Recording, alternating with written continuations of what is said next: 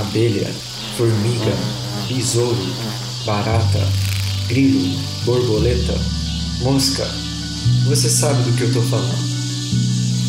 Os insetos permeiam a vida na Terra. O que você sabe sobre eles? Eu sou o Caio. E eu sou o Pedro. Você está escutando O zumbido do mosquito, o canto da cigarra. a pulga atrás da orelha. Você está escutando Bug podcast sobre insetos.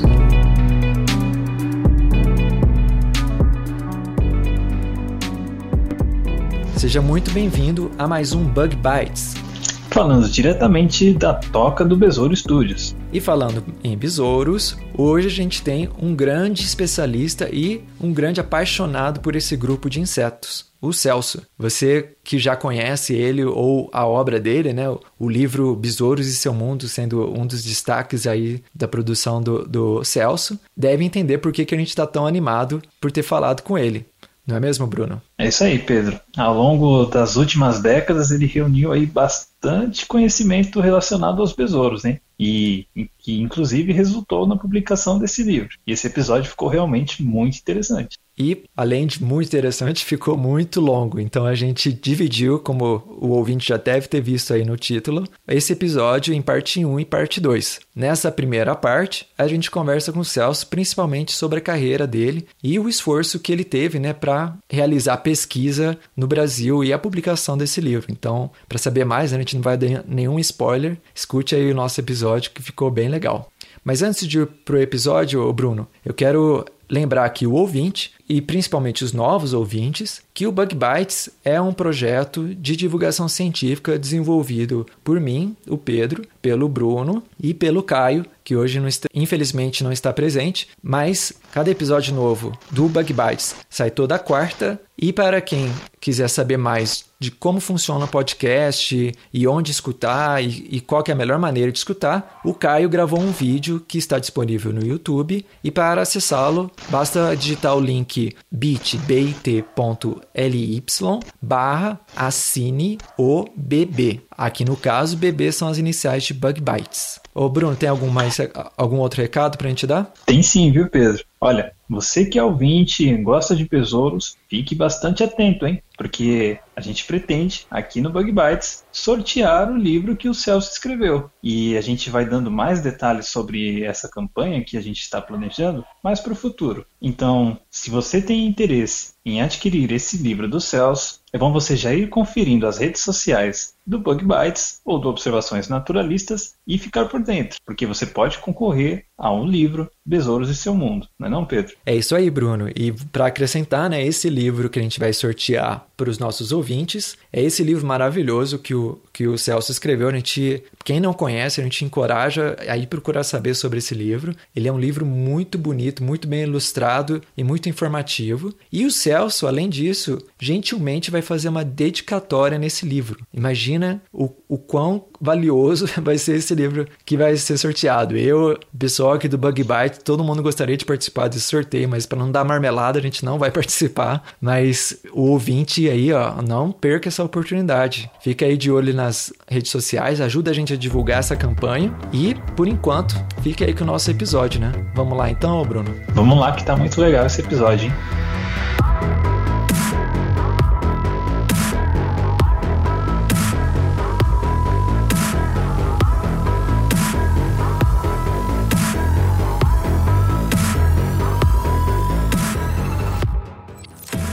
No episódio de hoje, a gente tem o prazer e a grande honra de conversar com Celso Coutinho Júnior, que é natural do Rio de Janeiro e é arquiteto por formação, mas um grande apaixonado e estudioso dos insetos.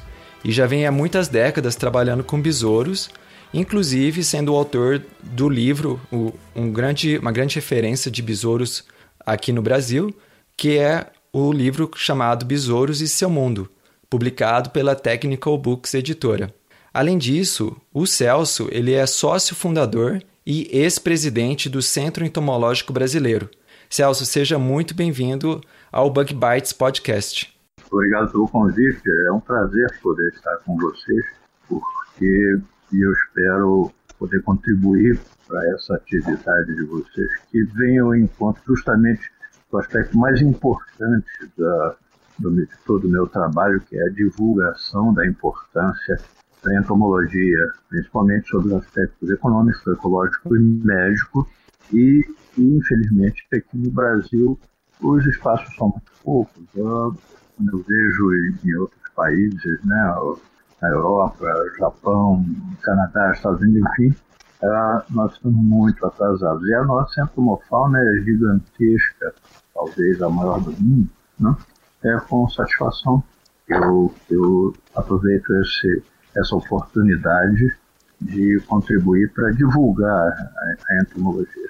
E eu, como um residente daqui do Japão, eu atesto tudo isso que o, o Celso acabou de comentar para a gente, viu? Porque realmente, desde que eu cheguei aqui, o que eu vejo é que o Brasil ele está alguns anos atrás, sabe, relacionado principalmente com outros países de primeiro mundo na quando o assunto é entomologia, né? E é bom, para começar para começar essa entrevista, né, com, com você, Celso, uhum. uh, a gente gostaria de pedir que você contasse um pouco para a gente da sua história, né? Como foi que surgiu esse interesse por insetos, né? E como claro. que isso acabou resultando na publicação do livro Besouros e seu então, mundo, né? É, eu, eu faço um esboço ligeiro no meu livro, mas é, posso detalhar melhor. Na realidade, eu, como garoto da cidade, é, eu tinha um, um, tio que morava no interior do estado de Minas Gerais, tinha uma fazenda, e às vezes nós íamos passar as férias nessa fazenda.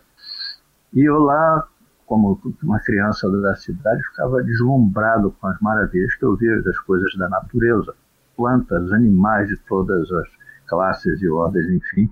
E quando eu comentava, uma coisa que me impressionava muito era, eram os besouros que caíam em grandes quantidades nas varandas da, da, daquela sede da fazenda, né, da, do casarão. E, eu, quando comentava quando eu no Rio, com os amigos aqui no Rio de Janeiro, eles riam na minha cara. O quê? Eu, eu mostrava assim, na mão, besouros de mais de 5 centímetros. É mentira, isso não existe. Eu ah, é, então vamos apostar.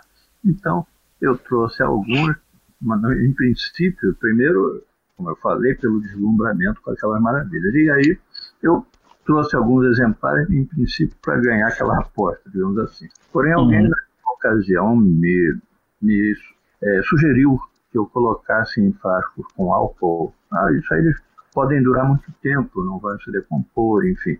Aí eu fiz uma pequena coleção né, de, em frascos de álcool e e depois, posteriormente, eu já devia ter lá uns 10, 11 anos, então eu passei para o Colégio Pedro II, que é o considerado o colégio padrão do Brasil, e, e é um colégio federal, né? E eu, esse, esse, essa, esse colégio ele tem várias, várias é, localizações. Eu estudei num que se situa de frente ao, ao Colégio Militar do Rio de Janeiro, e fica muito próximo da Quinta Boa Vista, onde tem o, o, o Museu Nacional de Triste Memória, né? Hoje, por sim, conta desse incêndio trágico, né? Mas nós íamos a pé, ele ficava coisa de um quilômetro, um quilômetro e meio no máximo. Nós íamos a pé, os professores nos estimulavam lá no Pedro II a fazer pesquisas no Museu Nacional. Olha então, que legal. Não é? Então, quando eu cheguei lá e vi uma exposição com bichos maravilhosos, muito maior daquele, do que aqueles que eu tinha na minha micro coleção, que não chegava nem a ser bem uma coleção, mas eu guardava com muito carinho, porque eu adorava né, as coisas da natureza, como eu falei. Uhum. Então, Sim. eu fiquei impressionado e lá pedi orientações, me apresentasse alguém que pudesse me falar a respeito né, da entomologia. E então me apresentaram a, a, um, a um, cientista que vivia, existia naquela época, dele era Viktor Staviarsky, hum. e, e, ele, na realidade, ele, ele, era catarinense, mas descendente de, se não me engano, polonês, enfim.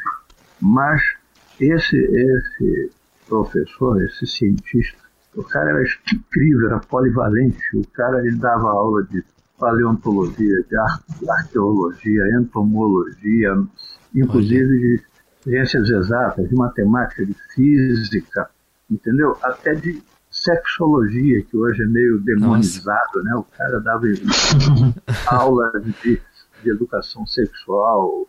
Então, qualquer assunto, ele, ele dava show de bola e o que era mais impressionante, ele dava o mesmo nível de atenção da criança ao PhD, lógico, com enfoques diferenciados, né? Sim. Mas ele, ele fazia questão de estimular, de mostrar, vibrar, era uma pessoa extremamente é, é, vibrante, uma pessoa, sabe, iluminada. E ele, então, me, me falou da extraordinária importância da entomologia, me ensinou alguns rudimentos né, da, princípios assim, para aprender a montar, me cedeu vários exemplares, entendeu? Me ensinou e a partir dali ele me falou da extraordinária importância, você vê naquela época, início da década de 1960. Uhum.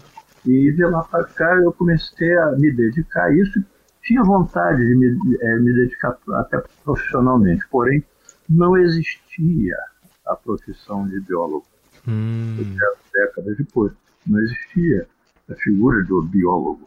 Existiam, sim, alguns, eh, na época, pessoas que faziam eh, história natural, né, eram naturalistas e tal, mas infelizmente é uma coisa mais abrangente, mas o que aconteceu, o que eu percebi, não havia mercado de trabalho, não havia como essas, essas pessoas serem absorvidas. O mercado de trabalho era extremamente exíguo e e eu fiz contato não só com os profissionais do Museu Nacional, como também me aproximei do, do, dos entomólogos da Fiocruz, uhum. da, do Ministério da Agricultura, do pessoal do Serviço de Defesa Fitossanitária, né? E havia entomólogos, grandes agrônomos lá dentro, que eu tive o prazer, a honra de conhecer, e que me ajudaram muito me ajudaram muito. O meu livro, eu cito um dos, dos maiores colaboradores, que é o Clóvis de Luiz Beduim, uhum. e ele também tinha esse espírito de divulgar, entendeu, da importância. Inclusive, quando ele foi também um dos fundadores do SEB, uhum. e ele fazia questão que cada um dos membros novos, ele dava uma coletânea daquele quarto catálogo dos insetos brasileiros associados às plantas Hum. Isso foi criado pelo Cincinato Gonçalves, esse catálogo, junto com Costa Lima. E, e, e o que vinha a ser esse catálogo? Ele fazia referência aos insetos e às plantas aos quais ele estava associado, como bloqueadores, facilitadores de, de, de, de, polinização, enfim. É, é, é, eram quatro, se não me engano, cinco volumes enormes. Né? Você tem uma ideia, quase um palmo de largura esse bloco de livros, né? E ele fazia questão de dar uma coletânea dessa para cada sócio novo que ingressava no SEB. Olha. Inclusive, me deu também uma, um exemplar de um outro é, divulgador anterior a mim, que foi o Jacinto Guerin, não sei se vocês já ouviram falar. Ele tinha também um livro mais voltado para identificação, era Coleópteros, não, um livro chamado Coleópteros. Hoje é uma raridade uhum. você tentar comprar uma, uma pequena fortuna, né? Uhum. Assim como a, cole, a, coleção do Costa Lima. Pois bem. Sim. Então, o que eu percebi é que não havia como absorver profissionais ligados a essa área. Para vocês terem uma ideia, eu tive um, um amigo, ficou 14 anos trabalhando gratuitamente no Museu Nacional, estagiando, e não foi aproveitado. 14 Nossa. anos gratuitamente. Vocês percebam o nível de dificuldade. Então, isso foi por volta de que período, Celso? É isso, década de 70, se não me engano. Hum. Ou seja, desde aquela época já tinha problemas não, com, não o Museu Nacional. Não havia perspectiva, entendeu? Então as pessoas só chegavam a esses postos indiretamente ou por, por pistolão, ou, enfim era muito difícil. Posteriormente, algumas oportunidades surgiram e alguns biólogos muito bons, mas isso depois, após a, a criação dessa, desta profissão. Né? Então, hoje nós temos brilhantes entomólogos lá, mas foram posteriores a essa era. Então, no, na época em que eu me, comecei a me dedicar à entomologia, a, o quadro era esse. Né? Então eu fui fazer outra coisa pela qual eu sou apaixonado, como eu disse, tudo que é referente à natureza, à beleza, à arte. Enfim, eu sou um apaixonado por isso e pratico. Então eu fui fazer arquitetura e de da qual eu vivo e paralelamente eu fui desenvolvendo todo esse trabalho. Fundamos o Centro Entomológico Brasileiro, é, chegamos a ter 47 sócios, como eu falei, de todas as profissões que vocês possam imaginar, né? é, agrônomos, é, biólogos, é, militares, industriais, arquitetos, jornalistas, enfim, chegamos a ter e claro, vários estudantes também, porque nós abraçávamos os jovens todos que tinham interesse em seguir essa, essa profissão maravilhosa. Nós demos muito, muito estímulo e hoje nós temos a felicidade de ver é, biólogos brilhantes se destacando no mundo, que são filhos do SEB, do Centro Entomológico Brasileiro. Vocês que tiverem oportunidade, se não conhecem, que talvez vocês conheçam. Mas abram no, no Facebook, tem uma página do Centro Entomológico Brasileiro. Ali vocês veem as publicações.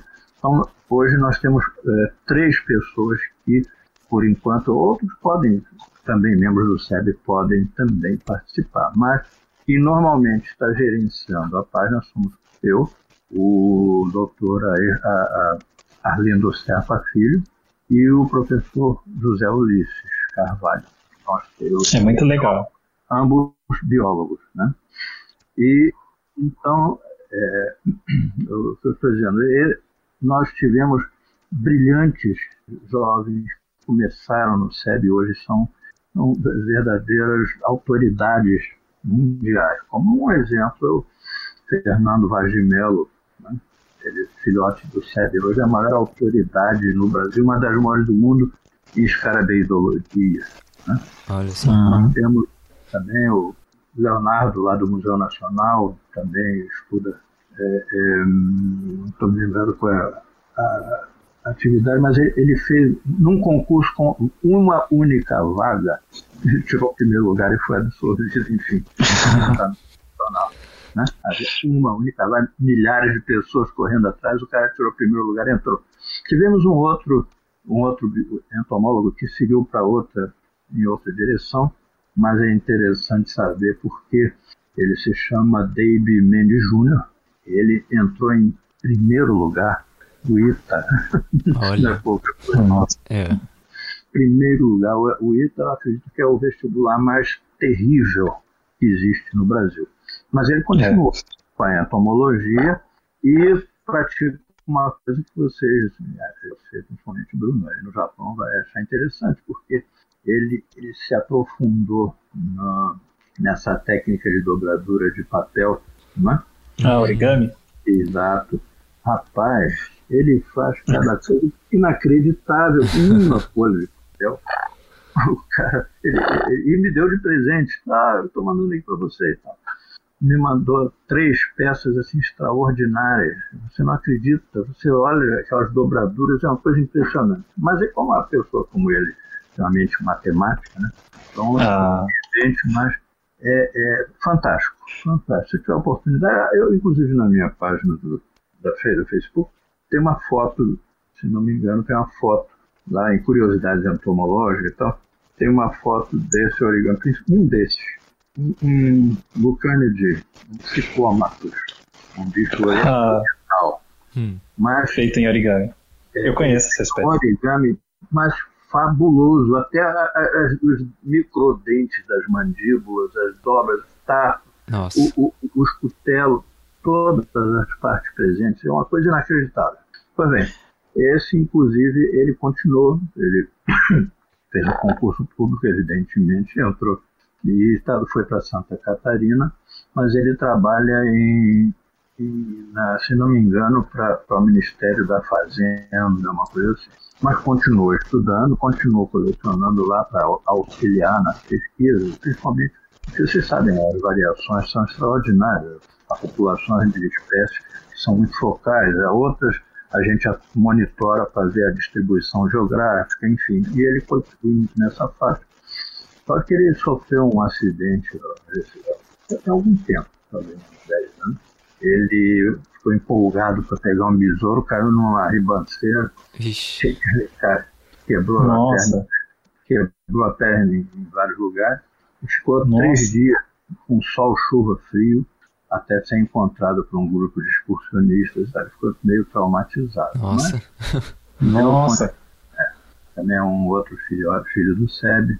Olha só. Então, estou dizendo a vocês, tem também outro brilhante entomólogo, Pascoal Coelho Grossi, também filhote do SEB. Ele hoje é o maior, o maior especialista em lucanes do Brasil. Ele entrou para a universidade lá no, em Pernambuco, né? mas já descreveu, assim como o Fernando descreveu, centenas de espécies, inclusive gêneros novos de escarabeide. O Pascoal descreveu de lucânides, entendeu? Uhum. Então, é, o SEB, nessa medida, né, nos tem dado muitas satisfações, que não só estamos divulgando, Sim. como tam- estamos vendo resultados muito bons, né? Sim. embora em número insatisfatório. No Brasil a demanda é monstruosa. Né? E Sim. O, o que nos preocupa é que as, ah, os insetos estão, estão sendo é, é, estão desaparecendo. Nós temos é, inclusive, publicado na, na página do SEB algumas reportagens alarmantes sobre a, a queda da biodiversidade e os insetos desaparecendo num ritmo muito acelerado. Uhum. E o que é a nossa preocupação é que muitas espécies podem simplesmente desaparecer sem nunca serem conhecidas.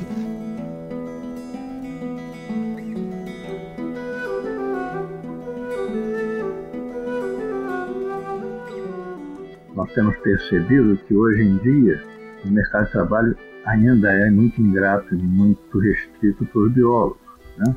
Uhum. Ainda há, hoje há algumas boas oportunidades, mas a maioria ah, se torna meramente um, um- um professor, não é meramente no sentido depreciativo, não. O professor é uma, é uma profissão extraordinária, de extraordinária importância também. Porém, é uma subutilização de pessoas que têm um potencial muito maior Sim. e hoje em dia quase que só são convidados para fazer relatório de impacto ambiental de algumas áreas que serão devastadas.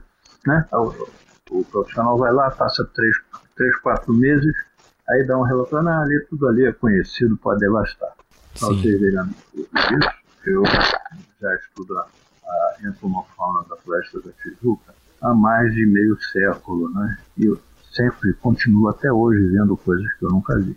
Olha. Então, É. para você mandar uma pessoa para lá. Até porque o, o- a, a- a- essa fauna ela varia ao longo do ano. Né? Alguns meses a coleofauna é mais intensa, né? como a fauna em geral, né? aparece com mais intensidade, principalmente primavera, verão. Né? No resto do ano reduz um pouco. Porém, mandar um profissional dois ou três meses fazer um levantamento para dar um sinal verde para devastar é, é um absurdo. Né? É. mais ou menos o que acontece. Então, grosso modo, a, essa, essa foi a, a linha que eu segui. Me perguntaram o que motivou. Então, Uhum. basicamente foi o que. Esse foi o panorama né, Sim. que eu- que eu- que eu- da- da- do meu do caminho que eu percorri. Sim. E pro, pro ouvinte, né, o, o, o Celso aí mencionou alguma, alguns links, né, da, faixa, da, da página do Facebook, né, do SEB. Sim. A gente vai colocar tudo isso junto com a publicação desse, desse podcast, né? E uma outra coisa que eu queria destacar, né, que você mencionou, foi a importância, né, assim, no seu caso, né, da sua história, de morar, eh, ou de estudar perto de uma, de uma instituição de pesquisa, né, um museu, e os professores da escola também incentivarem nessa conexão entre estudantes e cientistas, né, que é uma coisa assim de grande importância, porque quando a gente vai na escola, né, pergunta assim, quem, quem que quem são os cientistas que você conhece? Muita pouca gente É. conhece um cientista brasileiro, né? E você mencionou aí vários nomes de cientistas de destaque e que provavelmente pouca gente escutou ou conhece, né? Então essa importância assim da conexão, né, da, do, dos dois lados, né, da, das escolas incentivarem, dos pais in- incentivarem as crianças a conhecerem cientistas e dos cientistas também de saírem, né, do seu laboratório e, e se apresentarem, né, comunicarem é, com a população. É justamente nessa linha que o, principalmente o Arlindo Serpa, que também é do FEB, e o José Ulisses, uhum. eles saem, eles vão, correm atrás para divulgar. Né? Nós estamos correndo atrás para investir na, na biologia, botar azeitona na empada dos biólogos. a, a, o foi extraordinário aqui e muito mal aproveitado, aproveitado desprestigiado até. Né? Sim. É verdade. Hoje, o biólogo é tratado como quase como bandido. Sim. Né? Você, em princípio, você é um safado. Tem que ficar provando que não é. né? É, é biocrata, é, é, entendeu? É, é, enfim. Então, a gente até vai comentar isso mais para frente. É. Então, sobre a dificuldade né, da pesquisa. E eu, eu tive felicidade de ter reconhecido, reconhecido, reconhecido esse meu esforço. Eu levei 22 anos só para pintar 1.426 pinturas, é, é, ilustrações para esse meu livro. É, é um esforço sensacional. Fotografia. Eu posso até explicar porquê, mas é, na realidade eu, eu procurei nesse meu livro é, ilustrar todas as espécies é, mais importantes do mundo, as mais belas, as mais famosas, você está entendendo? Então, o que acontece? Muitas vezes, os exemplares que você, aos quais você tem acesso nas instituições, outros estão mutilados hoje, estão, a cor decaiu por, em função do problema de ter cor química, né, que a cor física se preserva, mas às vezes animais de cores químicas, as cores decaem com o tempo. Né? Sim. Ou, ou estão mal montados, enfim, há uma série de detalhes. Então eu tive a preocupação de botar, eles podem perceber que eles estão iluminados a 45 graus da esquerda para a direita, e eu coloquei uma luz de alta frequência a, a, da direita para a esquerda, para acentuar a, a, sensação de volumetria. Eu procurei ser o mais Sim. fiel possível, né? É lógico que as espécies variam, algumas variam até bastante, mas eu peguei um aspecto mais característico de cada uma dessas espécies, entendeu? E para ilustrar, levei 22 anos pinto fazendo essa pintura e o que aconteceu? Após a, a conclusão, eu percebi que havia uma dificuldade extraordinária para publicar artigos científicos, ou, trabalhos científicos no Brasil, porque é uma obra cara em função da quantidade de, de fotolitos e cores, né? Uhum. Imagina sim, sim. pinturas coloridas, isso encarece a obra. Então, é, na época eu dei entrada, ele foi, é, o meu livro foi enquadrado pelo Ministério da Cultura e então ele passou a, a gozar da, da possibilidade de obter a, a, incentivos fiscais para as empresas que eventualmente é, pudessem financiar, para pagar o custo da obra, né? Uhum. financiar a, a publicação. Uhum. Com esse, com esse, esse meu enquadramento, eu fui bater de porta em porta. Na época, eu fui a várias empresas né, para aproveitar a Lei Rouanet, né? Uhum. que ela dá incentivos fiscais para as empresas que bancarem obras científicas, artísticas, culturais, enfim.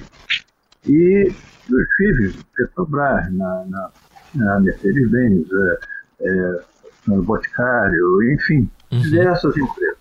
Mas o discurso era mais ou menos parecido. O que, que eles diziam?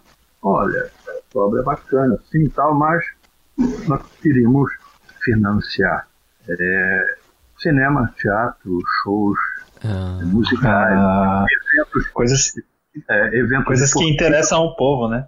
exato, eventos esportivos, por quê?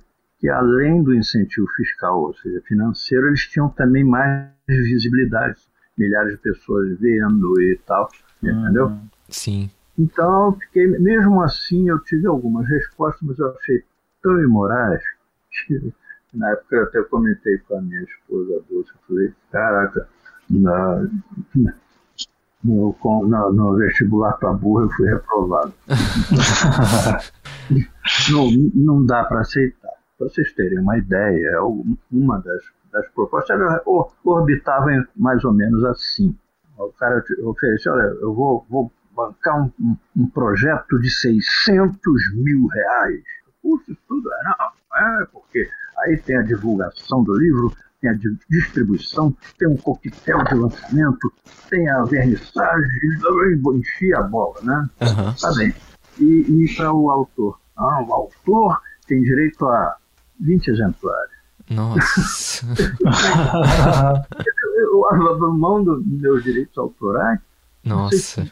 Em 600 mil reais eu vou ganhar 20 exemplares. Isso é brincadeira. Não, não, vamos, vamos ver, mas vai estuda direitinho e tal. Pois bem. Nossa. Aí o, o, o tempo foi passando, não, estava, não conseguia uma proposta decente e eu resolvi fazer, publicar por mim mesmo. Uhum. Mas dava um trabalho que vocês não calculam. Porque Sim, eu imagino. Eu imagino. Eu sou da. Não é? a, a, a parte dos fotolitos no outro lugar, a, a, a, encadernação, botava, era capa dura na época, com, com douração, sobrecapa, né? Sim. Então, e cada coisa num lugar diferente, muitas vezes em subúrbio, lugares distantes, para conseguir baratear o preço, mesmo assim saía muito caro. E, na, e nessa Nossa, época. O, o, senhor ainda E eu tinha a profissão ganhava- de arquiteto, né? E, e não, eu não ganhava nada. Qual é pra- Sim. né? E mesmo assim, eu, eu resolvi né, estabelecer uma meta, quando chegar em mil eu vou parar. Então, Uhum. a, a, a, a diretora do Museu Nacional e o, e o reitor da Universidade, Universidade Federal do Rio de Janeiro, eles me ofereceram a Sala dos Imperadores do Museu Nacional para lançamento e vernissagem do meu livro, Olha. isso em 97. Mas eram livros é, artesanais, como eu estou te falando. Né? Aham. Sim. Dava um trabalho ah, incrível, né? Sim. E, e eu, eu, eu, eu fazia de 100 em 100, né?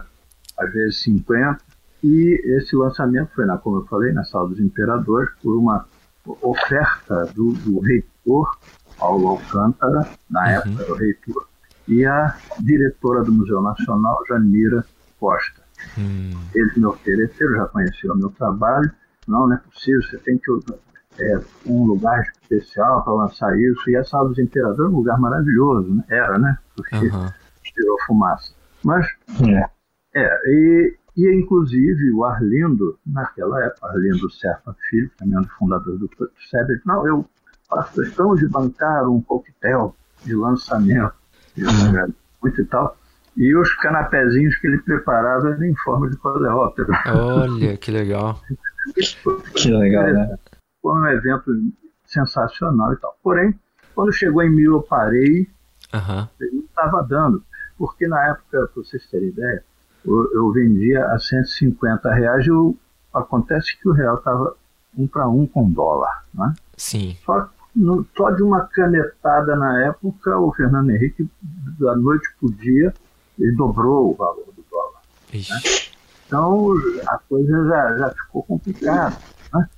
E foi, no final já estava vendendo o livro a mais de 300 reais. Nossa. Gente, mandei muitos para o Japão. né, Aqui havia um, um, um, apia- um apiário, um rapaz que explorava ah, um apiário aí em São Paulo. Toda semana ele me mandava, manda mais cinco livros. Manda, ele mandava para o Japão. né? Então eu vendi muito para a Europa, para os Estados Unidos, até, até para a América do Sul, alguns, no Brasil, pelo Brasil. Mas aqueles artesanais não estavam me satisfazendo, porque para um, ter uma obra de divulgação, porque o meu, livro não é apenas para divulgação, também se presta como um, um atlas para auxiliar na identificação das espécies mais Sim.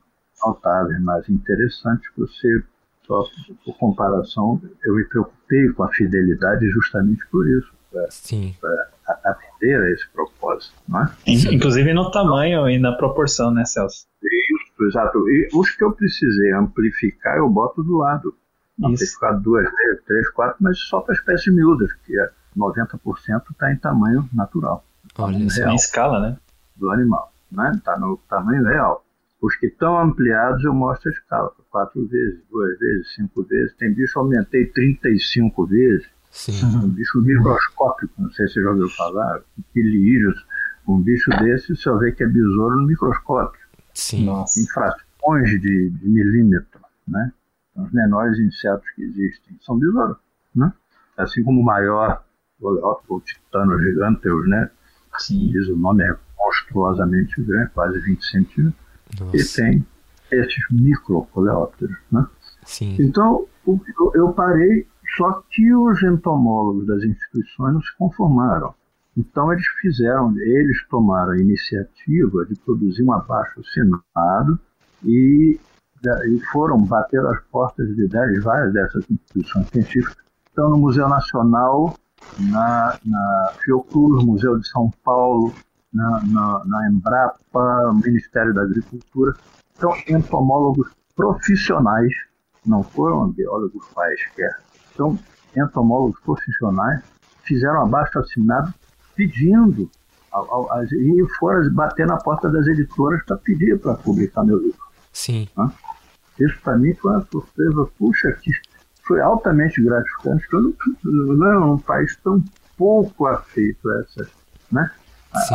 A, Sim. a arte, tudo. você vê os profissionais se empenhar dessa maneira, isso para mim foi altamente gratificante. Fiquei Sim. sabe, é, é até é, sensibilizado com, com a atitude de- dos profissionais. Sim. Então, esses entomólogos profissionais, volto a dizer, foram em, diversas, em, a, a diversas instituições e conseguiram da Technical Books o, o Josué Batista, dono da Technical Books, deu banco, deu banco. Deixa o banco e essa obra deixa comigo. Eu falei, tá aí o autor. O autor do 10% em exemplares. Então vocês vejam, as, as ofertas que eu tinha antes, Sim. os caras ficavam com tudo, publicavam mil exemplares e me jogavam vi- na cara 20 exemplares. Nossa. Ele se propôs a, a lançar 2 mil e me deu 200, Uhum. né? Olha. Olha a diferença. Eu falei, É. tudo, bem, o meu propósito não é para ficar rico com o meu trabalho, né? Sim. A minha preocupação é justamente a divulgação. Fiquei muito feliz e foi quando eh, eu- esse livro foi lançado agora através de uma editora, com, com aquele número de registro, aquela coisa toda. Foram dois mil iniciais. Eu estou vendo a possibilidade agora também de lançar em inglês. Ah, Olha que legal, hein? É, e qual foi a surpresa maior que eu tive com isso? né? Eu perguntei ao Josué, quanto você gastou para publicar esses dois mil livros? Ah, eu gastei 93 mil. Aí, eu, aí caiu a ficha, de caramba, os caras iam fazer projeto de 600 mil, aham. tá? Iam gastar 100, meter meio milhão no bolso. Nossa. Sim. Entendeu? Paulo? Você gasta- Naquela época, em 97, se o cara gastasse ele para fazer 2 mil, gastou 93, o cara ia gastar o quê? 70, 80, né? mais uns 30 aí para tudo que ele falou, divulgação, distribuição, o quitel, né? exagerando, 100 mil reais. Sim. Os outros 500 mil, meio milhão ia para o bolso, limpinho. Sim. Sim. Era, era uma, uma maneira de meter a mão no bolso do contribuinte, você está entendendo? Sim. fiquei revoltado de, de ver como a disfarçatez, a desenvoltura com que o povo brasileiro é roubado, né? Sim. Então, fiquei feliz com, com essa, com essa viabilização, né, para publicar o meu trabalho. Sim. E, felizmente, tenho eh, eh, tido muitas, muitos elogios, muita, muita, muito retorno, coisas, inclusive, que eu não esperava. Eu recebi em 96 um prêmio internacional de cultura por causa do meu livro, Olha. né, oferecido pelo Lions Internacional. Eu fui indicado, ah, na época eu fui convidado. Primeiro, eh, o Globo fe- fez, lançou em jornais de bairro, toda semana, ele lançava em algum bairro do Rio de Janeiro uma reportagem sobre o meu trabalho. Eu ainda não tinha nem publicado o livro Hum. começaram a lançar. Então, cada, cada domingo eles lançavam no bar mais de 100 é, é, é, reportagens. Tem- Não era só em. Cada domingo eles lançavam em dois, três bairros, quatro, Olha. entendeu? No domingo seguinte, mais uns três, quatro bairros, e ia, ia por aí. Então, a partir disso, do sucesso, as pessoas perguntando aquela coisa, porque inseto é uma coisa curiosa, né? As pessoas têm entomofobia, têm horror de inseto, Sim. entendeu?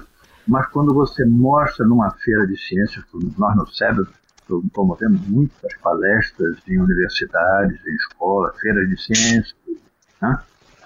é impressionante ver a reação das pessoas, o deslumbramento, como é que os olhos brilham, as pessoas, caramba, uhum, impressiona, sim. a entomologia é uma coisa que impressiona muito. Então, é verdade.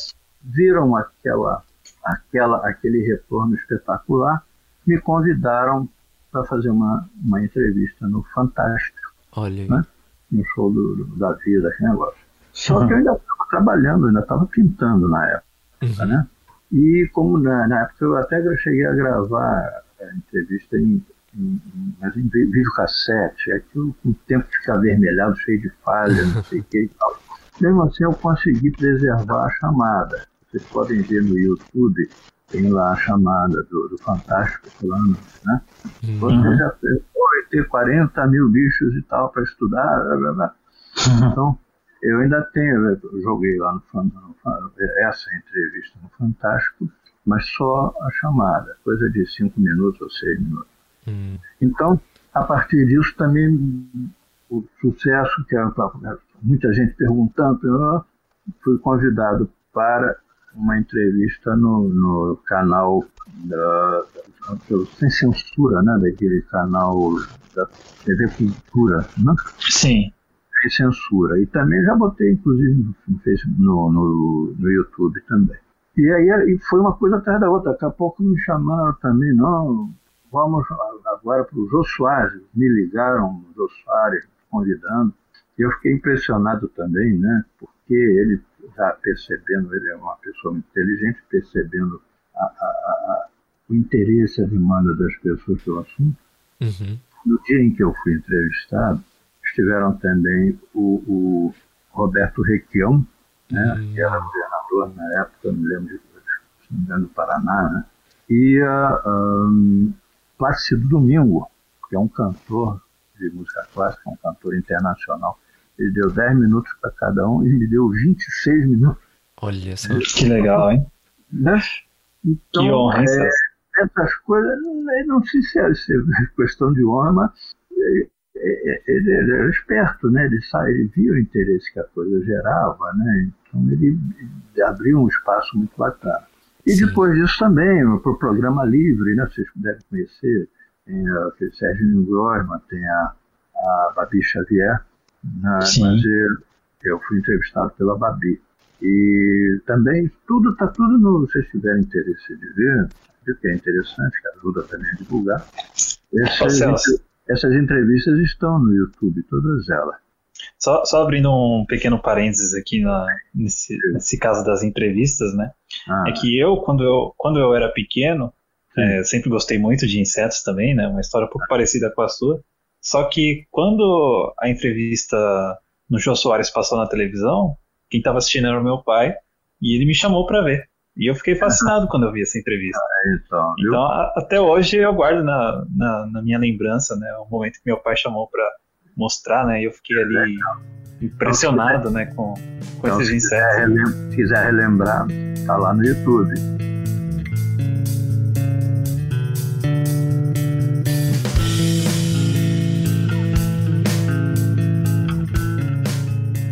Um jornalista espanhol me procurou para lançar, para lançar uma matéria numa revista científica europeia. Aí pediu, ah, posso agendar para ir na tua casa e fazer. Claro, tudo bem. Aí ele veio aqui, não, eu vou gravar para depois, né, para pegar material, para ver como vou fazer e tal.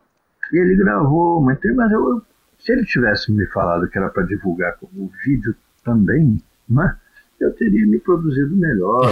eu, estava passando para ele informações assim, à medida que ele perguntava uma coisa ou outra, eu comecei a falar, a falar descontraído, mas não imaginei que ele fosse pegou, tá, jogou na, na internet a, a entrevista, essa, fez um, um, fez um documentário em três uhum. partes e jogou também no YouTube. Olha. então, eu tenho uma, algumas restrições desse documentário, por isso que pô, eu não sabia que ele ia jogar aquilo né, para o vídeo.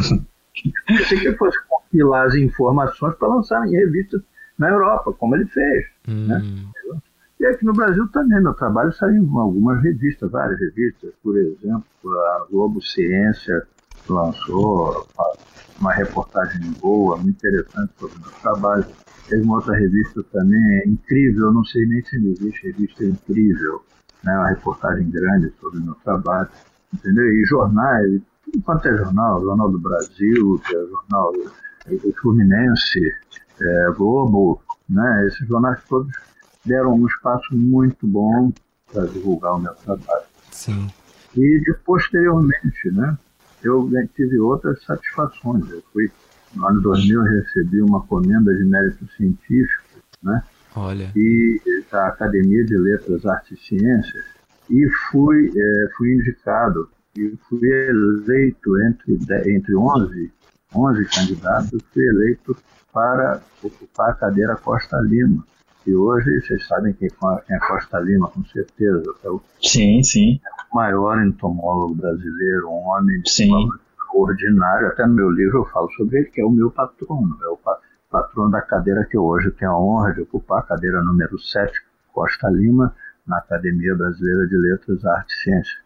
E, e, inclusive, no meu livro, não só eu menciono, mas eu apresento uma, um resumo da biografia gloriosa desse homem extraordinário, ícone não só de competência, de humildade, de brasilidade, né? O cara era, era formidável e salvou milhões de vidas, né? Com o trabalho dele, que ele, ele da, fazia parte da, da equipe do do Oswaldo Cruz, né? Assim hum. como outros grandes, né? Aquele Carlos Chagas e, enfim, dezenas de outros. Mas o Costa Lima ele percorreu o Brasil é, fazendo trabalhos de profilaxia contra doenças, né, de, de, contra a malária, febre amarela, dengue, e conseguiram, imagina, no início do século, eles conseguiram erradicar essas doenças do Brasil praticamente.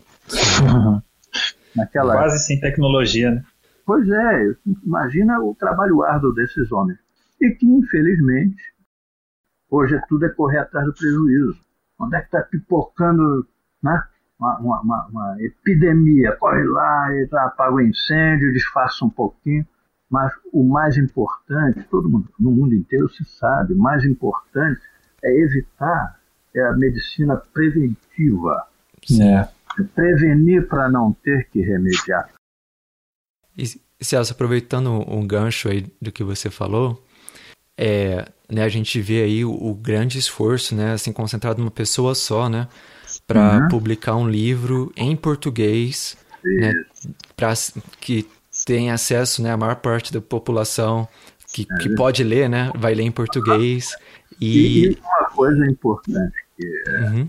todos esses meus amigos entomólogos, inclusive do Museu Nacional, eu tenho grandes amigos lá também, tenho um afilhado hoje que trabalha lá, ele, ele já era do Museu Nacional, me convidou para ser padrinho dele, enfim, tenho uma honra de ser padrinho dele.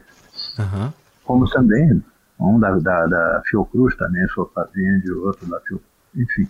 Mas é, o que eles me, me informam é, e sempre me deixaram claro é o seguinte, que não existe nada paralelo na América Latina. Uhum. Você tem livros praticamente similares, vamos dizer assim, mas na Europa, enfocando a fauna europeia. Uhum. Nos Estados Unidos, enfocando a fauna norte-americanos, né? Canadá, Sim. na França, né? enfocando a fauna. Né? Tem um livro interessante, Coleoptère de France, tem na Alemanha, né? tem um outro também é, sobre, sobre a fauna germânica, tem italianos, enfim. No Japão, com certeza, tem vários livros interessantes também de divulgação, mas o foco é quase sempre, quase sempre na fauna autóctone nesses locais. Sim, sim. Eu, eu, já vi, tem um livro, alguns livros extraordinários, por exemplo, de Lucani, de, de Nastini, né? Sim, da, eu tenho alguns mundial, aqui, inclusive. Mundial, né?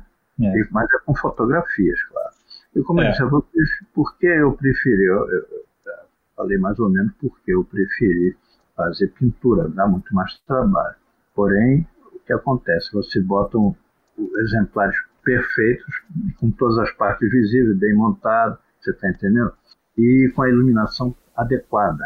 Sim. E outra coisa, mas por que você não fez maior para reduzir de coisa? Foi feito todos em miniatura mesmo, foram pintados no tamanho que vocês viram. Mais Sim. trabalhoso aqui nessa medida, né? Ele pode ficar mais, mais, é, mais bem detalhado se você fizer maior para reduzir. Porém, o tempo ia levar 10 vezes mais tempo. Né? Sim. Hum. E então, foi um, tra um trabalho monumental, aspectos, assim. É, eu, todos esses aspectos eu levei em consideração na, na ocasião e, e obter esse resultado que, graças a Deus, hoje me dá muita satisfação. E, e esse esforço todo, né, que, que né, você é, foi à televisão e estava pedindo recursos, teve o apoio, apoio de todos esses entomólogos, né, na década de 90 para conseguir publicar. Uhum. E hoje, assim... Ah, desculpa? É, o que eu, que eu, a minha preocupação é justamente destacar por que a entomologia é importante até para a sobrevivência da humanidade. Porque o, o, os insetos eles, eles ocupam praticamente todos os ecossistemas, quase todos, e são fundamentais para a manutenção do equilíbrio dos ecossistemas. Sim. Porque hoje é, muito fácil, palavrinha fácil na boca das pessoas, a ecologia, né? Ou uhum. então é preservação ambiental. Mas, cara, o que é ecologia? Ecologia, por definição, é, é o estudo da dinâmica das associações das espécies dentro do ecossistema, papapá. Mas, trocando em miúdos, é o estudo da relação entre as espécies que constituem um ecossistema, né? Sim. Agora, como você pode entender como funciona um mecanismo sem, sem conhecer as partes que o constituem? Como você pode fazer erguer um edifício sem fazer a fundação. Né? E que é essa fundação? É o fato de que uma, uma soma extraordinária de espécies são desconhecidas, principalmente aqui no Brasil. Sim. Então, como você pode saber como vai funcionar o sistema para mantê-lo saudável sem conhecer todas as partes que, o, que constituem o ecossistema e a biologia de, de cada uma dessas espécies está muito, muito, muito longe de ser feita. Uhum. E a devastação é, é, extraordinária não só pelos agrotóxicos, pela devastação física pelo, pela pessoal do agronegócio, pela é, é, é, especulação imobiliária e vai por aí afora. Sim. Então, muitas espécies estão sujeitas a desaparecer sem nunca terem, serem, terem sido é, conhecidas. Sim. Entendeu? E essa é a nossa maior preocupação. E... Então, é, é, não apenas o aspecto econômico da entomologia, né, que é a parte da defesa fitossanitária, do, do, do desenvolvimento de luta biológica contra pragas, né, luta biológica, de, de se aplicar, é, é, é investir em espécies que auxiliem no combate às pragas, que, como vocês sabem, as pragas são quase sempre resultado de de, de ações humanas, né? Uhum. desequilíbrios decorrentes de ações humanas. Então, Sim. Essa, esse aspecto econômico, evidentemente, é importantíssimo, é, é da ordem de trilhões de dólares, né? a importância dos insetos na economia interna mundial. Porém, o aspecto ecológico não pode ser né, levado em consideração, pelo menos seriamente, pelo menos seriamente, se não, for, não houver um ataque maciço em cima da sistemática. Uhum. E hoje se criminaliza. Você, um exemplo, eu vejo, eu vou, vocês já ouviram falar, existem alguns fenômenos, né, de áreas que, em que há uma afluência muito grande de insetos, como em, em, nas praias após chuvas, à medida que a maré sobe e tal e em outros locais de altitude, em função de, de termas de ar ascendente, entendeu? E, e, etc. E o Corcovado, o Cristo Redentor, era uma de, um desses focos extraordinários. Hum. Né? Ali os insetos subiam em quantidades que vocês não, não imaginam. Hum. Até a década de 90, eh, nós do SEB costumávamos dizer que o chão era crocante, você tinha que andar arrastando o pé para não sair pisando no lixo. tanta quantidade de insetos que eram saídos para lá. A gente escolhia. Inclusive, inclusive naturalistas antigos né, relatam a, a profusão de insetos né, que encontrava ali no Rio de Janeiro. Olha, a variedade era extraordinária. E não só durante o dia, por, como eu falei, pela, levados pela maré de ar quente, como durante a noite eles eram atraídos pelas lâmpadas que iluminam o Cristo Redentor. Né? Então, a rapaz fazia verdadeiros turbilhões nas lâmpadas. A gente tinha que, que entrar correndo perto da lâmpada, escolher o que tem que sair correndo com um bicho no ouvido, no cabelo, na roupa. então, e isso, esse fenômeno praticamente desapareceu. Você hoje uhum. ainda encontra lá uma coisinha ou outra no Corcovado, quando lá, mas o que acontece? Os turistas pisam em quase tudo. Uhum. É tudo esmagado. Isso não preocupa minimamente as autoridades aí responsáveis pela, responsáveis pela preservação ambiental. Agora, se você tiver em pegar um para estudar, é isso aí, onde é que, você vai levar de vantagem disso? Peraí, peraí, é. estudando. É ah, é o que? Vai mandar para fora é biopirata? É o que? Vai, vai cobrar royalties? Calma, peraí, isso é uma paranoia, isso não existe. Essa, essa criminalização, né? é lógico que precisa se evitar a, a, a biopirataria, não há dúvida, mas você, você tem, tem que ter um acesso mais fácil para evidentemente, notoriamente, está desenvolvendo atividade científica. Tem que haver um diferencial. Sim. Não pode botar Até porque. Ah, desculpa não pode botar tudo Nossa... no mesmo balaio, né? É. Ah. Até porque as coletas em si, elas dificilmente afetam né, as populações não, de insetos. Né? Não, não, há como afetar. Você pega é. a capacidade reprodutiva dos insetos exponencial, uma coisa astronômica. Se você não houver um controle né, no, no ambiente, quando há um desequilíbrio, vira praga. Então, você pegar alguns exemplares para estudar, hipótese nenhuma vai, vai, vai afetar em nada, vai ameaçar coisa alguma, nunca deve, aconteceu uma espécie ameaçada porque os cientistas pegaram exemplares de pessoas, muito pelo contrário.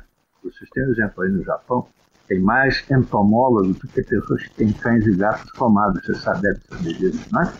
É. E, no entanto, dificilmente alguma espécie japonesa entre numa situação de, mais crítica. Por quê? Exatamente pela quantidade de pessoas estudando e interessadas, estão monitorando tudo, fazendo reintroduções onde precisa e tal, cruzamento. Criando. Criando, não é? é. Então, essa cultura né, é, é bioparanoica que orientou a, a, estruturação das leis brasileiras é extremamente nociva, né, muito prejudicial. E é uma, é, o que gera mais dificuldades para nós. Houve até um, uma época nós fizemos até um esfriamento. Eu me lembro que, a, a Rede Globo lançou, fez um, um programa mostrando os cientistas praticamente todos como criminosos e tal. E, no entanto, no mesmo programa, eles até mostraram um, um, um cidadão que veio aqui, ele foi preso com que estava levando 20 aranhas para o exterior.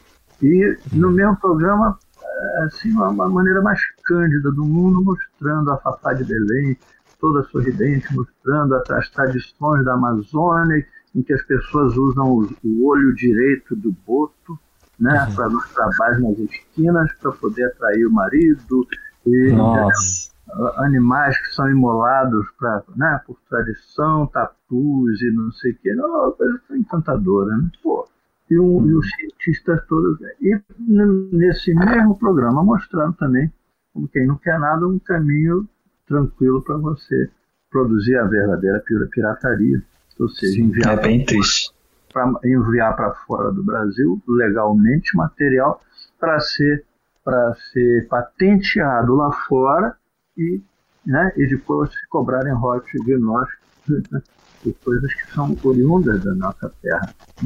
Então, Sim. tem um exemplo até muito emblemático, é uma inversão absurda, né, que impera aqui no Brasil, foi de um imigrante alemão chamado Fritz Plaumann, ele veio no início do século XX para o Brasil, Santa Catarina, um sertão, a mata, né, aquela região. Então, perto da cidade, cidade de Ceará, né, ele construiu uma casa e começou a estudar aquela entomofauna, não apenas a entomofauna, mas também é, aves, morcegos, mas 90% de tudo que ele estudava eram os insetos. Ele constituiu uma coleção fabulosa, descreveu milhares de espécies novas, gêneros novos. Né? E durante todo o tempo, a, a, a, o IBDF, que hoje é o IBAMA, né? O IBDF infernizando ele, aí confiscava o material, levava o cara preso e não sei o que e tal. Enquanto isso, em todo o entorno ali da, da cidade, as pessoas derrubando tudo para plantar monocultura. Isso não, não, não incomodava ninguém. Não. Quer dizer, pô, é, é um contrassenso. O nome diz defesa, né? O que significa IBAMA, Instituto Brasileiro do Meio Ambiente e tal. Quer dizer, a preocupação deles devia ser a preservação ambiental. No entanto, a pessoa que está estudando eles infernizavam e a devastação comendo solta. Conclusão, hoje, hoje em volta da cidade de Ceará, praticamente só tem monoculturas e capim hum. numa área, num, num, num, raio ali de mais de 100 quilômetros. E a, a, hoje, se não fosse esse homem constituído aquela coleção, nunca ninguém saberia que aqueles bichos existiram ali, que é uma fauna extinta. Sim. Exterminaram a fauna. Ninguém hoje saberia que aquela fauna existiu um dia ali. Não fosse o trabalho extraordinário desse homem. Então, foi infernizado a vida inteira, infernizado, enquanto a devastação solto. Né? Sim. Então é uma inversão aqui no Brasil, tudo é infelizmente muito invertido. E hoje a gente tem visto, agora acabaram de liberar, esse atual governo liberou, deu sinal verde para que se produzissem, para que se utilizassem agrotóxicos que são proibidos em todos os países civilizados, todos os países ditos de primeiro mundo, países né, mais, uhum. mais, mais avançados todos proíbem determinados agrotóxicos justamente porque são extremamente nocivos, extremamente venenosos. Aqui deu um sinal verde. Entendeu? Sim. Agora, recente, esse, este ano. Então, no mundo inteiro está correndo esse alerta aí para devastação ambiental. E aqui não, pode, pode, está tudo bem. E os maiores devastadores hoje é que são responsáveis pelo, pelo monitoramento, pelo patrulhamento, pela fiscalização dos abusos, quer dizer, é entregar as galinhas às raposas. Hum. Né? E Mas é esse, é esse é o, Fritz Flaumann que você Sim. mencionou, ele é relacionado o, o contemporâneo do Fritz Miller, que também desenvolveu? Não, é posterior. Posterior, ah, entendi. Era o, era o, ele foi o chamado o, o naturalista dos pés descalços, o, o Darwin. considerava ele, era um, também observador da natureza extraordinário. Uhum. Mas ele era da região de Blumenau, em Santa Catarina. Sim.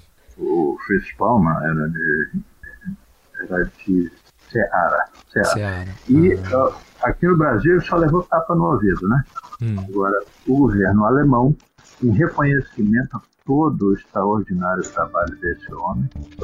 Quando ele faleceu, o governo alemão ofereceu recursos para construir um museu que hoje é a maior atração da cidade de Ceará, o Museu Fritz Palmer. Se vocês tiverem a oportunidade de conhecer, né, vale a pena. Um museu maravilhoso na cidade de Ceará.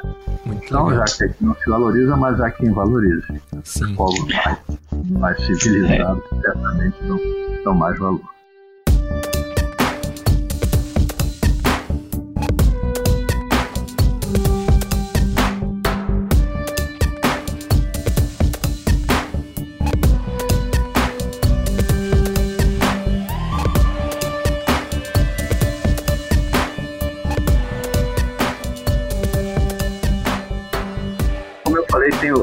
Aconteceram outras desgraças mais históricas, né? Foi o caso também do, do Wallace, né? Perdeu todo na embarcação? Né? Perdeu, foi exatamente. Passou aqui seis anos aqui estudando na Amazônia. Aquela que vocês imaginem, hoje já é uma coisa louca, né? Aqui, o clima terrível, aquele calor infernal e tal. Em algumas regiões são absolutamente inóspitas. Você imagina isso no século XIX, né? Sim. É. E, eu, eu, e eles, seis anos, o cara lá no meio da mata coletando, na hora de voltar para a Europa, houve incêndio no navio. E Perderam tudo. Quando se perderam, ainda ficou uns dez dias no mar com fome e sede, com outras Nossa. pessoas, antes de ser resgatado.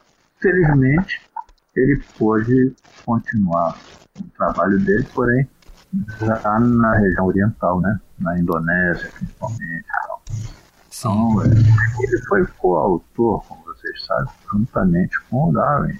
Uhum. O Wallace e o próprio Bates. Bates também. O Bates, ele veio, ele veio junto com o Wallace ao Brasil e o Wallace ficou seis anos, voltou, ele ficou mais cinco, ele ficou 11 anos na floresta amazônica. Uhum. Foi quem é, sistematizou a, a, aquela ideia da, da, do mimetismo, né? Uhum. Foi o, quem descobriu esse, é, o fenômeno do mimetismo e descreveu e tal. Mas foi também ele, o Wallace, Henry Walter Bates, né? E, e o Tom Miller, né? Charles, Charles. Esses três foram três coautores. O, o, o, o naturalista dos pés descalços era um colaborador. Ele, ele não ele não ele não participou, vamos dizer, da concepção do, do ideário que embasou a, teoria da evolução. Sim. Enquanto os outros dois, além do Darwin, o, o, o Wallace e o Bates, participaram diretamente. Tanto que o, eles são reconhecidos como coautores. O Darwin é que carrega a bandeira, mas os outros dois também são coautores. E, ô Celso, para fechar esse bloco, né? Então, é até interessante você mencionou os naturalistas aqui no, no, nosso podcast, né? A gente tem uma série sobre naturalistas, a gente já fez o primeiro sobre o Fritz Miller e a gente está aguardando a, a manifestação dos, dos ouvintes para escolher o próximo naturalista. Então, você já mencionou aí algumas opções para os nossos ouvintes é, escolherem. E o que eu queria perguntar era o seguinte, assim, da, comparado né, com a década de 90, né, onde você aí mencionou tanto desinteresse né, pela, pela sua obra, que, que era tão importante, que, que é tão importante né, para a divulgação científica, e como os insetos são importantes né, para nossas vidas. E eu queria assim, perguntar para o senhor, assim, comparado então com a década de 90, hoje em dia, você vê assim uma mobilização maior da sociedade em prol assim da, de conhecer, de, da conservação, ou ainda existe muito ainda para chegar no, no, no, estágio assim que seria é, relevante assim para a natureza? Eu acho que hoje há uma, um interesse mais, manifesto maior. Eu vejo muitos jovens, muitos jovens é, correndo atrás, querendo se informar. Nós temos dado esses cursos de iniciação em entomologia, tem feito muito sucesso, né? Uhum. Porém, por outro lado, cada vez há menos recurso, menos incentivo a isso. Uhum. Então, o, o, mercado, em relação às décadas de 70, 60, 70, o mercado foi melhorando um pouco, uhum. né? Está muito, muito aquém do que uhum. seria desejado. Mas houve uma ligeira melhora. Entretanto, a, a, a mentalidade né, dos governantes está ainda retrógrada, eu diria. Né? Sim. Se puder, ainda implode. Né? Se puder, ainda joga, no, joga tudo fora e esquece. Né? Sim. Não, eles subestimam a tragédia que aconteceu no Museu Nacional. Ah, é um Sim. museu, depois faz outro. Eles não fazem ideia, não fazem ideia, porque são 200 anos. Eu conheci muitos da, da, daqueles profissionais que é, com, é, cederam o material para constituir a base da coleção do Museu Nacional. Tem dezenas de milhões de exemplares, Sim. mais de 30 milhões de exemplares montados, e dez vezes isso em camadas por, por serem ainda montados. Sujou fumaça. Eu me lembro só o caso do Carlos Alberto Seabra, por exemplo, era um, um entomólogo, era bilionário, né? Era um, ele era, para vocês terem ideia, ele era amigo da, daquela família dos Rockefeller, Rockefeller, ah. Nelson Rockefeller no Brasil, estava no palacete Nossa. dele, ele morava num palacete ali de frente para o Pão de Açúcar e tal. Olha. Era bilionário, né? Ele tinha uma tropa pelo Brasil, mais de uns 15 homens assalariados, coletando para ele. Né? E ele é, constituiu uma coleção extraordinária e doou integral para o Museu Nacional. Olha só. Nossa.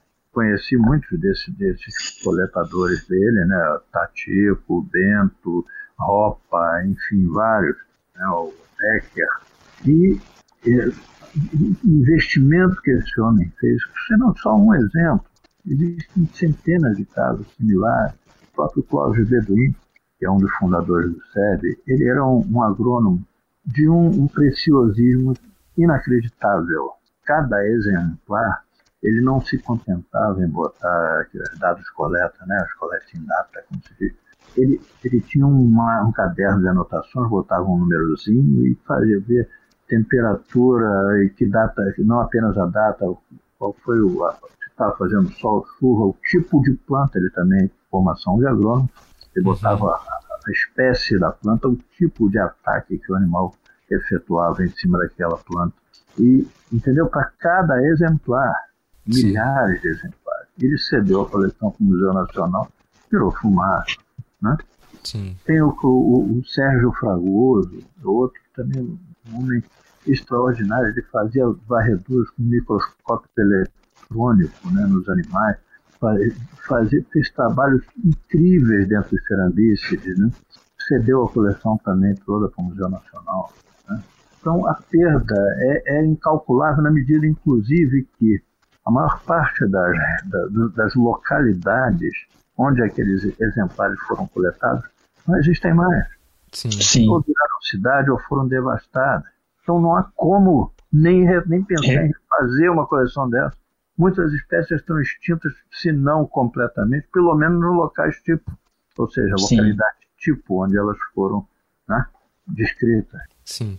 Quer dizer, é, é uma tragédia de, de um peso incalculável que estão, estão pouco se importando. Ah, isso, isso aí daqui a pouco faz outra, ela está no água aqui ali, entendeu?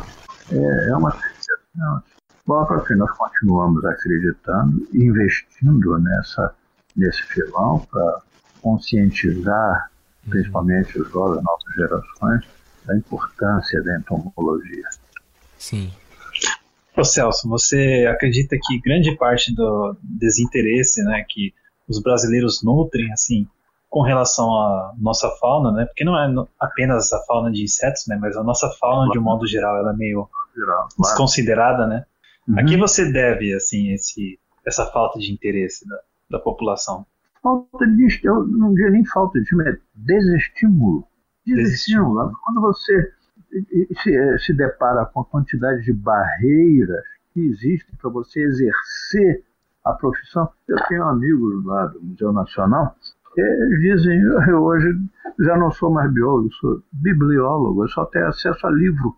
Dizer, é, o, o, objeto da minha, do, do, meu estudo, do meu interesse, ou seja, a via, vida, é quase inacessível, porque o IBAMA exige tantos relatórios, cada exemplar tem que dizer qual, é, descrever o que, que vai fazer, para onde vai, não sei o quê.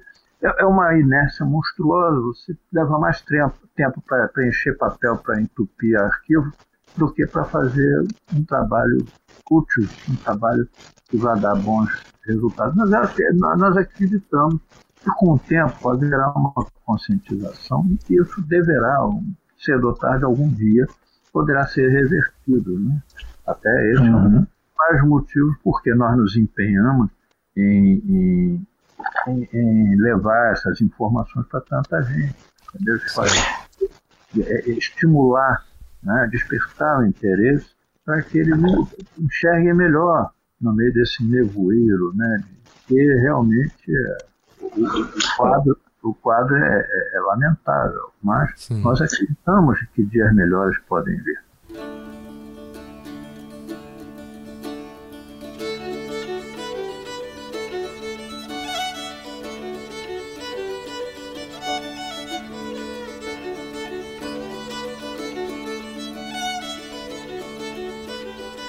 Chegamos então ao final da primeira parte da nossa entrevista com o Celso, e o Celso aí compartilhou essa experiência, esse esforço monumental, né, para conseguir fazer pesquisa, para conseguir publicar o seu livro. É um esforço assim tremendo e eu aprendi muito aqui com, com essa experiência que o Celso compartilhou. Espero que o ouvinte também tenha gostado das histórias. Infelizmente, a gente não, não pode gravar por mais tempo sobre, sobre essa parte do, da, da carreira do, do Celso, mas acho que ficou muito legal, né, Bruno? Ficou realmente bastante interessante, viu, Pedro? É muito, muita, muita experiência aí acumulada nas últimas décadas pesquisando besouros, hein? E olha, ainda tem muita coisa interessante para vir aí por parte do Celso, hein? Então, não deixa de conferir a próxima parte. É isso aí. Fique ligado, na semana que vem sai a parte 2, que é mais focada nos besouros. E a gente também lembra aqui o que a gente já falou no começo, né? Ao ouvinte que está interessado aí no livro do Celso, fique de olho nas redes sociais, que a gente vai sortear o livro Besouros e Seu Mundo, que é escrito e ilustrado pelo Celso e vai conter a dedicatória do Celso. Então, para quem ficou interessado aí, visite as nossas redes sociais, dá aquela força na, nessa campanha e não perca o próximo episódio, né? Então, até a semana que vem e a gente se vê lá. Tchau. Tchau, tchau, pessoal. Até o próximo episódio.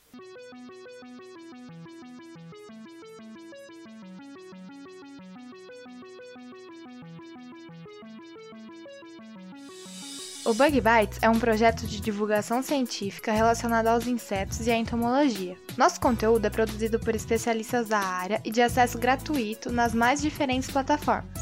O apoio de nossos ouvintes é muito importante. Se você gosta do nosso conteúdo, considere apoiar esse projeto. A partir de R$ 5,00 mensais, você pode apoiar o Bug Bites na plataforma Padrim. O link está na descrição do episódio.